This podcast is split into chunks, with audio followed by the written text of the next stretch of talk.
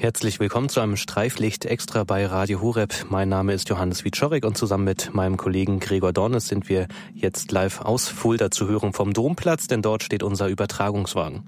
Einmal im Jahr treffen sich die Bischöfe zur Herbstvollversammlung aus ganz Deutschland hier in Fulda am Grab vom heiligen Bonifatius, der ja auch Apostel der Deutschen genannt wird. Bis morgen geht das Treffen.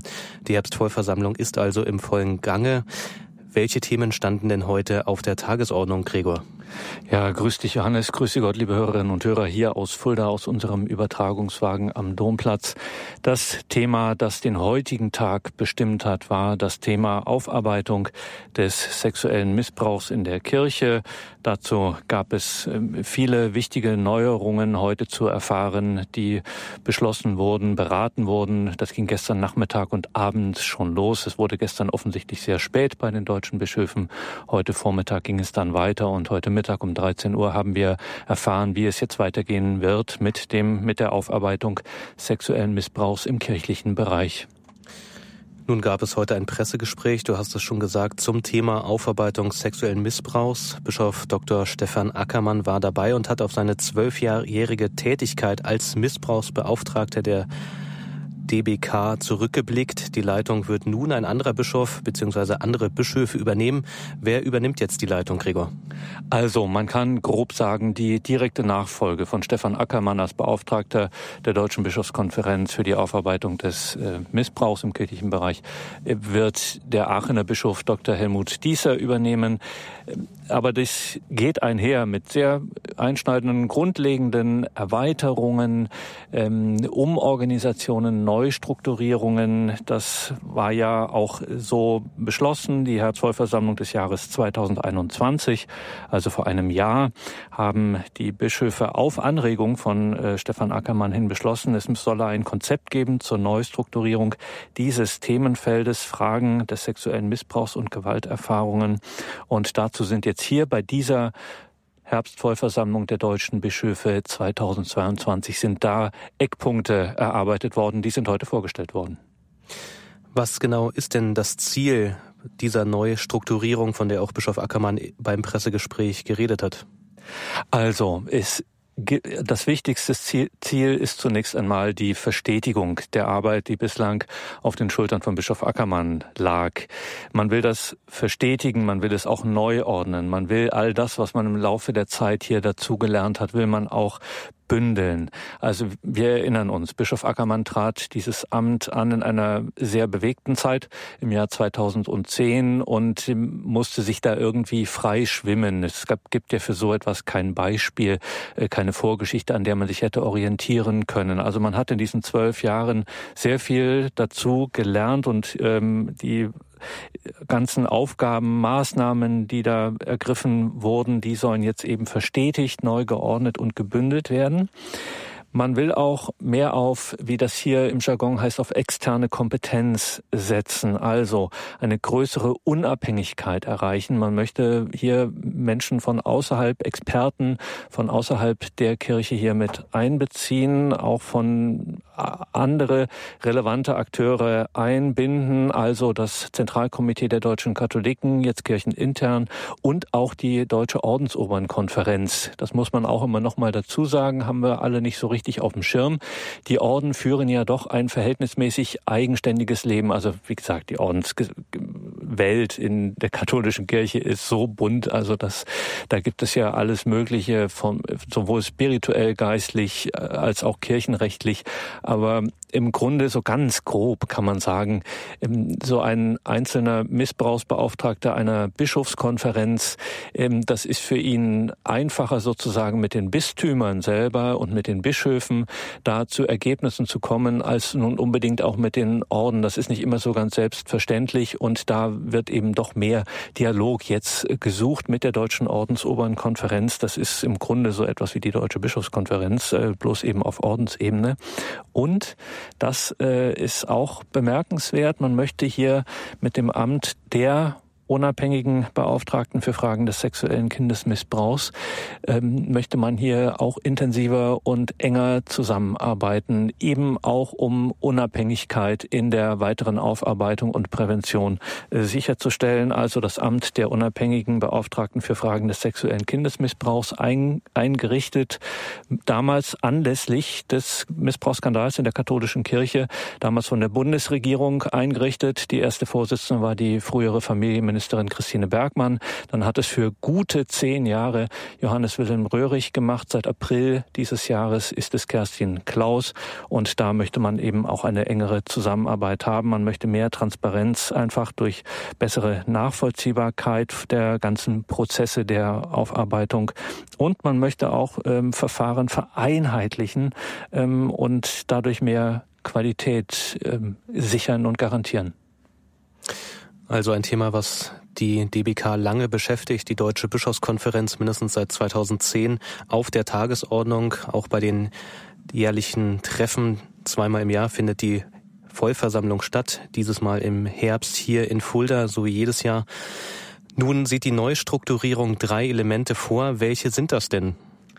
Also die sichtbarste und die sinnenfälligste Neuerung ist, dass Bischof Dieser, ich sagte es, der Aachener Bischof Dr. Helmut Dieser, der im Grunde kann man sagen der Nachfolger von Bischof Ackermann ist, der ist aber jetzt Vorsitzender einer Fachgruppe, einer bischöflichen Fachgruppe für Fragen des sexuellen Missbrauchs und von Gewalterfahrungen. Also es ist nicht mehr nur ein einzelner Beauftragter, sondern es ist eine bischöfliche Fachgruppe, die hier zusammengesetzt werden soll. Ihr Vorsitzender ist der der Bischof Dr. Helmut Dieser, einstimmig gewählt von der Bischofskonferenz übrigens. Und sein Stellvertreter wird sein der Erzbischof von Freiburg, Stefan Burger. Also diese bischöfliche Fachgruppe oder die Mitglieder dieser Fachgruppe, die werden im üblichen Rhythmus der Arbeitszeit der Kommission in der Deutschen Bischofskonferenz ernannt. Und äh, der Vorsitzende der Fachgruppe und sein Stellvertreter, also Bischof Dieser und Erzbischof Burger aktuell, vertreten die Bischöfe in diesen Fragen nach innen und nach außen. Und dann eine weitere Neuerung, Neustrukturierung dieses Themenfeldes ist die natürlich die Beibehaltung des betroffenen Beirates äh, bei der Deutschen Bischofskonferenz, die hatte hier eine ganz herausragende Rolle gespielt in all diesen Fragen der betroffenen Beirat. Ja, da komme ich vielleicht später nochmal dazu. Es wird nämlich, und das ist inhaltlich und strukturell vielleicht die zentrale Neustrukturierung, äh, das Element einer Neustrukturierung, nämlich es wird ein unabhängiger Expertenrat ähm, eingerichtet, der neben externen Fachleuten verschiedener Disziplinen und Professionen, auch Vertreter eben dieses betroffenen Beirates angehören sollen. Bischof Ackermann hat sich dazu geäußert, was so die wichtigsten Aufgaben des Expertenrates sind die Sorge für die Einhaltung von staatlichen und kirchlichen Richtlinien und Maßgaben. Das heißt, das Gremium hat eine Monitoringfunktion. Es geht um die Etablierung eines transparenten und regelmäßigen Berichtswesens. Wenn man zum Beispiel nach USA schaut, da ist das so.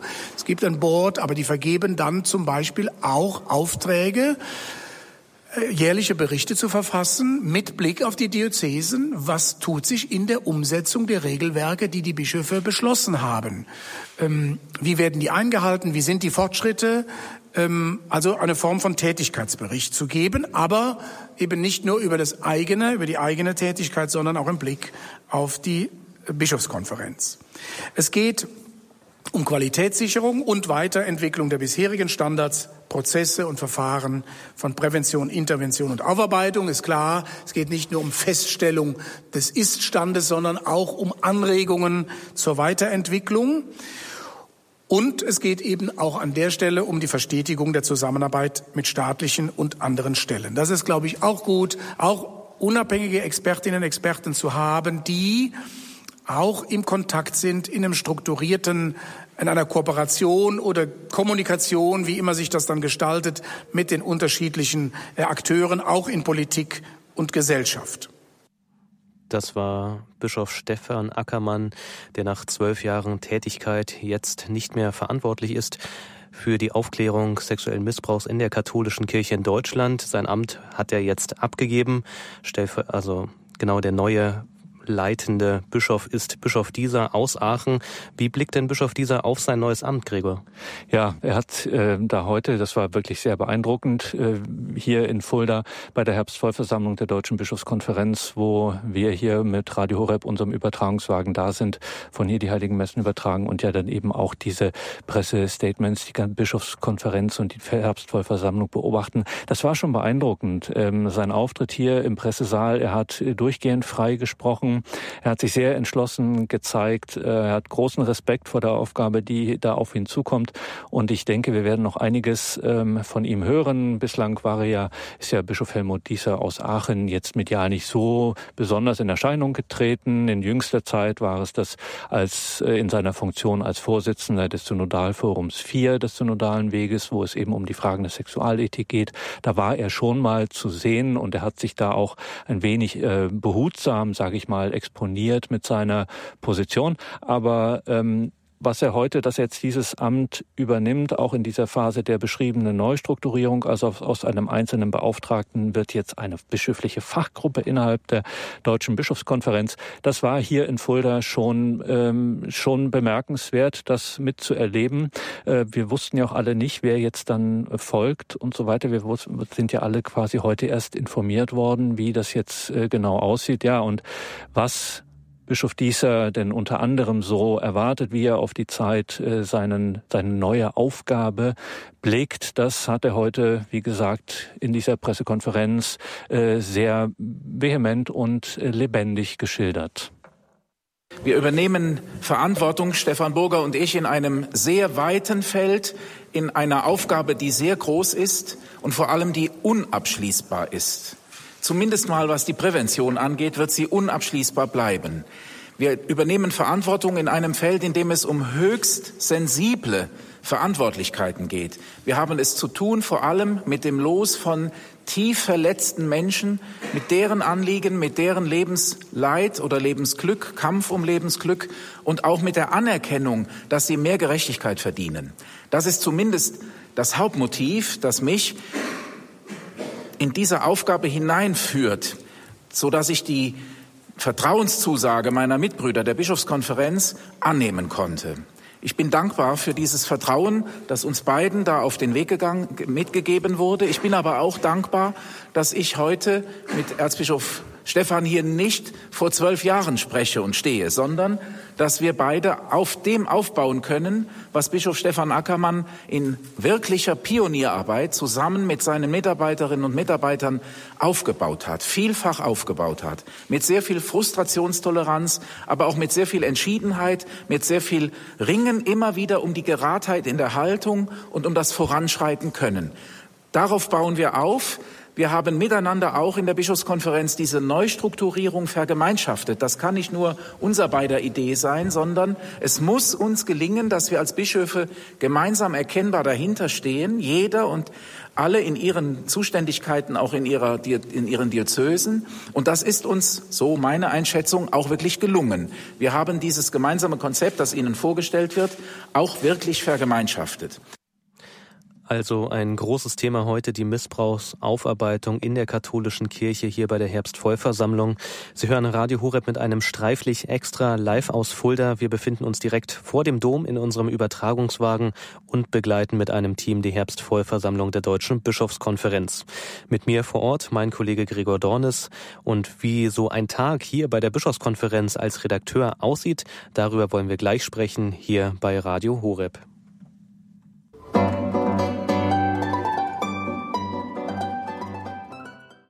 Sie hören Radio Horeb mit dem Streiflicht extra live aus unserem Übertragungswagen und der steht heute direkt vor dem Dom in Fulda hier bei der Herbstvollversammlung. Gregor, nun wollen wir den Zuhörern auch einmal den Blick hinter die Kulissen ermöglichen. Wir wollen über einen typischen Tag hier bei der Bischofskonferenz sprechen. Wir sind beide Redakteure. Wie sieht so ein typischer Tag hier in Fulda aus? Also es beginnt natürlich mit der Heiligen Messe, ganz klar um 7.30 Uhr, den wir ja auch übertragen. Unser Übertragungsteam Stefan und Britt Bergen, die Sie hier jeden Morgen dann hören können bei der Übertragung der Heiligen Messe von der Bischofskonferenz hier. Und danach beginnt es schon mit den ersten Terminen, also Interviewterminen Termine sind sehr beliebt, so nach dem Frühstück der Bischöfe. Also die Messe ist ja so zehn vor halb, immer so halb neun aus. Dann gehen sie zum Frühstück und dann ab neun gibt es dann Interviewtermine, auch über den Vormittag. Dann äh, haben wir dann auch noch am Vormittag einen zweiten Interviewtermin meistens dann in der Pause von den Beratungen, die am Vormittag stattfinden. Und das ist dann immer so eine Sache, dass äh, wenn wir da die Bischöfe in dieser Zeit dann auch noch behelligen, weil sie natürlich ihre Pause auch verdient haben, das sind ja nicht, nicht unbeträchtliche Beratungen, die sie da machen. Und äh, dann nehmen wir ihnen schon noch immer ein bisschen Pausenzeit weg. Also hat man auch manchmal ein bisschen schlechtes äh, Gewissen, wenn wir das machen. Am Nachmittag sieht's dann ähnlich aus und am Abend, am Mittag um 13 Uhr gibt es ja ja die äh, Presseerklärung zu jeweiligen Tagesthemen. Das ist dann mal länger, mal weniger lang und dann äh, bereiten wir sozusagen schon, wenn wir dann auch noch Interviews geführt haben, bereiten wir dann schon auch diese Sendung dann hier vor um 16.30 Uhr und dann kann es passieren, so wie gestern zum Beispiel, dass wir ganz äh, wichtig auf die Uhr schauen müssen, dass wir auch wirklich um Punkt 17 Uhr fertig sind. Wir hatten um 17.10 Uhr dann schon wieder den nächsten Termin für ein Gespräch mit mit einem Bischof und dann, äh, das ist dann meistens, die Zeit ist sehr knapp bemessen, deutete ich ja an, es ist immer in den Pausen der Beratungen. Und äh, wir haben hier doch vom Domplatz hier in Fulda ein klein bisschen zu laufen, bis wir da oben am Schloss sind, in dem entsprechenden Bereich, wo wir uns da treffen mit den Bischöfen. Und ja, da musste es gestern schnell gehen, aber es hat alles gut funktioniert und geklappt. Also für die Journalisten gibt es auch die Möglichkeit, mit den Bischöfen ins Gespräch zu kommen, auch wenn der Zeitplan sehr eng ist und sich die Bischöfe trotzdem Zeit nehmen, auch in ihren Pausen. Nun hatten wir beide die Möglichkeit, heute Interviews zu führen. Unter anderem hast du mit dem Erzbischof Burger aus Freiburg gesprochen und das Interview wollen wir jetzt hören. Gregor, du hast mit Erzbischof Burger über den bevorstehenden Ad Limina Besuch gesprochen, ein Treffen, was normalerweise alle fünf Jahre in Rom stattfindet, um den Papst über die Situation im eigenen Land zu berichten. Unsere Bischöfe machen sich im November auf den Weg nach Rom. Gregor Dornes im Gespräch mit dem Freiburger Oberhirte. Erzbischof Burger, im November steht der sogenannte Adlimina-Besuch an. Wie muss ich mir das vorstellen? Was machen die deutschen Bischöfe da in Rom? Adlimina-Besuch heißt, die deutschen Bischöfe gehen zu den Schwellen der Gräber.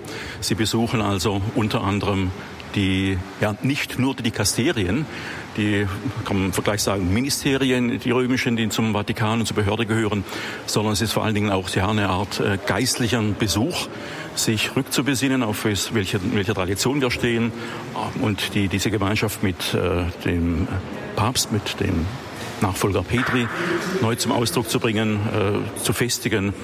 Das ist so dieser, dieser Grundtenor, der hier mitschwingt. Und klar geht es auch dann darum, ganz aktuelle Probleme und Schwierigkeiten äh, miteinander zu besprechen in den verschiedenen Dikasterien. Kommt da wirklich ein Gespräch zustande? Also man stellt sich immer so vor, die deutschen Bischöfe kommen dahin, setzen sich brav ins Klassenzimmer sozusagen. Gibt es wirklich Austausch, Gespräch vor Ort in Rom mit den Behörden, mit den Ministerien, wie Sie sagen, also die Kasterien, wie sie heißen? Es sind ja vorgesehen, dass wir Bischöfe insgesamt elf Pflichttermine absolvieren. Und das heißt, man wird ja gucken, wie man in Gruppen sich zusammentun kann, um dann natürlich auch aktuell mit den zuständigen Präfekten der die Kassierenden äh, Dinge anzusprechen. Und das geht also wirklich schon. Es ist eine Frage, dass wir uns dementsprechend auch vorbereiten vorbereiten. Ganz wichtig ist natürlich auch im Vorfeld, ähm, dass sogenannte Berichte der einzelnen Diözesen nach äh, Rom äh, gegeben worden sind. Und je nachdem, wie sich auch die Leiter der Dikasterien vorbereiten, die können die Fragestellungen, die Probleme auch anhand dieser Berichte schon nachvollziehen und äh, ja, denke auch erahnen, dass man da wirklich dann konkret ins Gespräch kommen kann. Es ist ein offenes Geheimnis, dass es schon eine gewisse Diskrepanz gibt zwischen dem, was jetzt auf dem synodalen Weg in Deutschland passiert und was so weltkirchlich äh, da beobachtet wird. Ähm, da gibt es schon Differenzen. Wie ist denn Ihre Prognose? Wird es da einen Mittelweg, einen Kompromiss, was auch immer geben? Entscheidend wird sein, sich gegenseitig zuzuhören. Zunächst einmal, dass klar auch wir unsere Fragestellung mit einbringen können, die Dinge, die uns bewegen, aber auch nochmal die römische Sichtweise zu hören, zu sehen, wie geht auch der Papst mit diesen Fragestellungen um, was heißt es für den gesamtweltkirchlichen Kontext, für diesen gesamtweltlichen synodalen Prozess, der Papst, den Papst Franziskus angestoßen hat.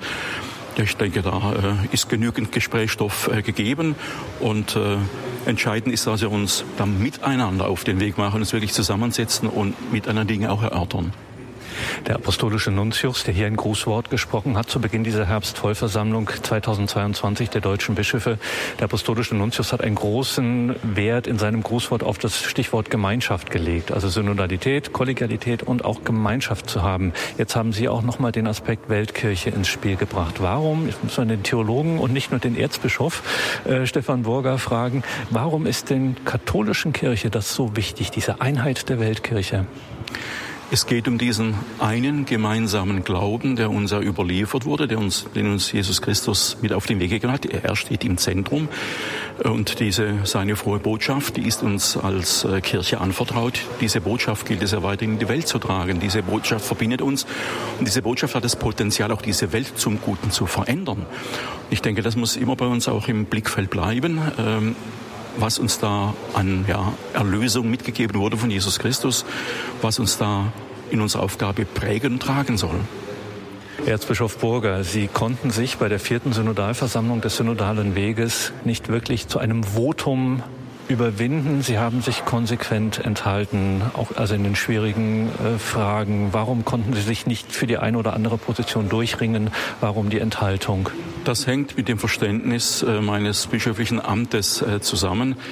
Denn mir ist es immer wichtig, zusammenzuhalten, zusammenzuführen, Brücken zu bauen, nicht zu polarisieren.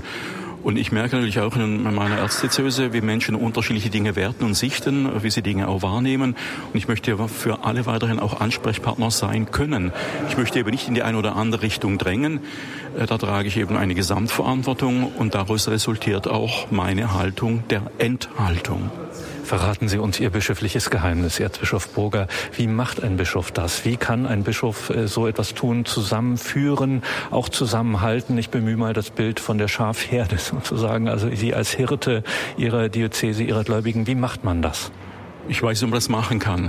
Vielleicht hängt es mit einer Art Grundhaltung zusammen und die habe ich versucht zusammenzufassen in meinem bischöflichen Leitwort Christus in Cordibus, Christus in den Herzen. Wenn das uns äh, gelingt, wirklich mit Christus so verbunden zu sein, das als gemeinsame Basis zu haben, dann können wir gemeinsam auch Zukunft gestalten. Können wir das Zukunft gestalten in dieser Zeit? Erzbischof Burger, sind Sie optimistisch, was die Zukunft der Kirche hier in Deutschland betrifft? Oder sagen Sie, naja gut, äh, das meiste ist schon gelaufen? Die Botschaft Jesu ist eine zukunftsfähige Botschaft, eine frohe Botschaft. Die ist für mich Maßstab. Und deshalb gehe ich felsenfest davon aus, dass wir damit auch Zukunft haben. Erzbischof Burger, der Erzbischof aus Freiburg im Gespräch mit Gregor Dornis. Ja, er will Brückenbauer sein. Er versteht sich als Brückenbauer, als Oberhirte aus Freiburg. Gregor, wie erlebst du denn die Bischöfe auch im Gespräch, wenn du mit ihnen Interviews führst? Also das muss ich wirklich sagen, jedenfalls die Bischöfe, mit denen ich da ähm, Interviews führen konnte, ähm, es ist komplett unkompliziert, äh, unprätentiös, es ist sehr entspannt und es ist wirklich eine gute Atmosphäre und man muss an der Stelle auch nochmal sagen, auch die Mitarbeitenden hier von der Pressestelle der Deutschen Bischofskonferenz, die machen wirklich auch einen super Job. Die navigieren uns hier ganz toll durch. Also es ist schon wirklich so für uns als äh, Journalisten hier vor Ort, als die Redakteure von Radio Horeb hier bei der Herbstvollversammlung in Fulda, ist es schon wirklich eine gute Atmosphäre von Seiten der Deutschen Bischofskonferenz. Kann man nicht anders sagen. Ich, wenn es was Kritisches zu sagen gäbe, würde ich das sagen. Also das ist jetzt keine Schmeichelei. Es ist wirklich so. Es ist eine gute Atmosphäre, ein schönes Arbeiten.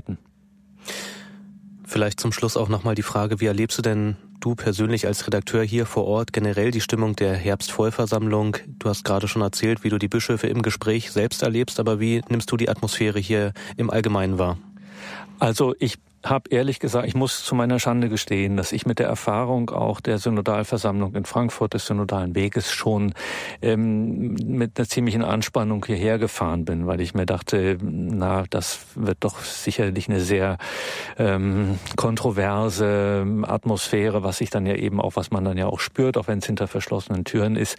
Davon ist ja tatsächlich nichts zu spüren. Also wir wissen natürlich nicht, was sich hinter den Türen abspielt, hinter den geschlossenen. Es ist ja nicht öffentlich. Auch das wurde ja übrigens mal ganz nebenbei bemerkt, immer mal wieder gefordert, auch im Vorfeld dieser Herbstvollversammlung, dass doch die Bischöfe sich an den Synodalversammlungen des Synodalen Weges ein Beispiel nehmen sollten und in ihren Vollversammlungen ähm, der Herbstvollversammlung hier in Fulda dann auch ruhig äh, live äh, öffentlich das machen sollten, also dass man das vielleicht streamen kann oder dass es von irgendwem übertragen wird. Also das findet alles hinter den hinter verschlossenen Türen statt, intern und diskret. Wir wissen also nicht, was passiert, aber man hört es auch, wenn man, ich sag's mal im übertragenen Sinn, auch wenn man hier an der Tür lauscht. Äh, man hört nicht wirklich Krach. Danke für diese Eindrücke. Wir befinden uns auf der Zielgerade des Bischofstreffen hier in Fulda. Bis morgen tagen die deutschen Bischöfe. Danke, Gregor, für diese Zusammenfassung. Gern. Wir sind also aktuell hier in Fulda, um von der Herbstvollversammlung der Deutschen Bischofskonferenz zu berichten. Heute Tag drei von der Herbstvollversammlung der Deutschen Bischöfe. Wir sind für Sie live vor Ort und halten Sie auf dem Laufenden im Programm hier bei Radio Horeb, aber auch auf unserer Internetseite unter horeb.org. Dort finden Sie unter anderem auch Bilder, also einfach mal vorbeischauen unter horeb.org. Morgen startet der letzte Tag hier mit einem Gottesdienst um 7.30 Uhr. Wir übertragen ihn wieder live. Predigen wird der Münchner Kardinal Reinhard Marx. Um 14 Uhr gibt es dann die Abschlusspressekonferenz der Herbstvollversammlung mit dem Vorsitzenden Bischof Georg Betzing. Ihnen alles Gute und Gottes Segen aus Fulda wünscht Ihnen Johannes Wiczorek. Sie hören Radio Horeb Leben mit Gott.